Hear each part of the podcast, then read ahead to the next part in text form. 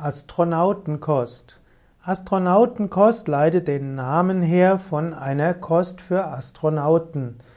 Die ursprüngliche Konzeption war, dass man eine Nahrung hat, die ohne Ballaststoffe ist, damit die Ausscheidungen der Astronauten auf Flügen besonders gering ist und damit auch möglichst wenig mitgenommen werden muss auf den Flügen.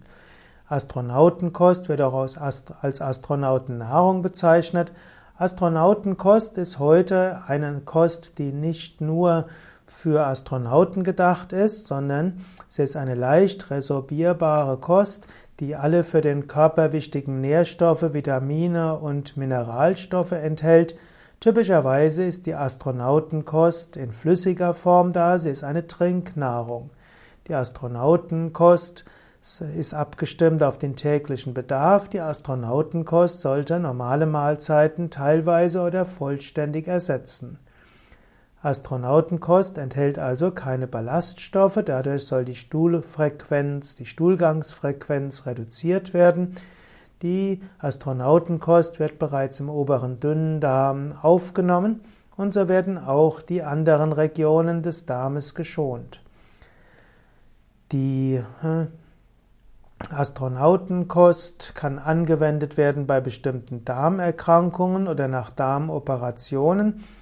Die Astronautenkost kann auch angewendet werden bei Patienten, die nicht richtig essen können, die eine normale Ernährung nicht richtig haben können, zum Beispiel bei Schluckbeschwerden oder bei Lähmung des Schluckmuskeln oder auch bei Operationen im Kieferbereich.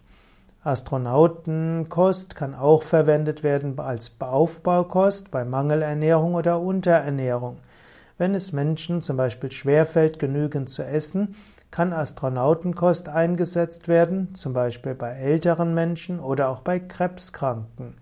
Auch gerade Menschen, die Appetitlosigkeit haben, da kann Astronautenkost hilfreich sein.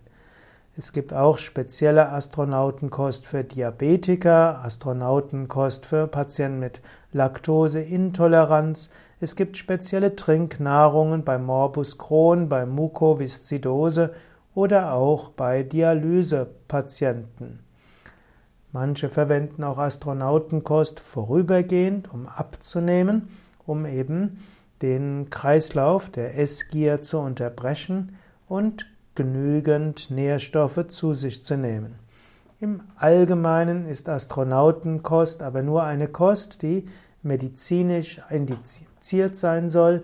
Normalerweise braucht der Mensch Ballaststoffe und das Verdauungssystem braucht auch etwas Arbeit, sodass heutzutage, wenn man Astronautenkost im engeren Sinne sieht für Astronauten, denkt man weniger an Flüssigbestandteile, sondern versucht zu schauen, wie man natürliche Nahrung Astronauten auch mitgeben kann.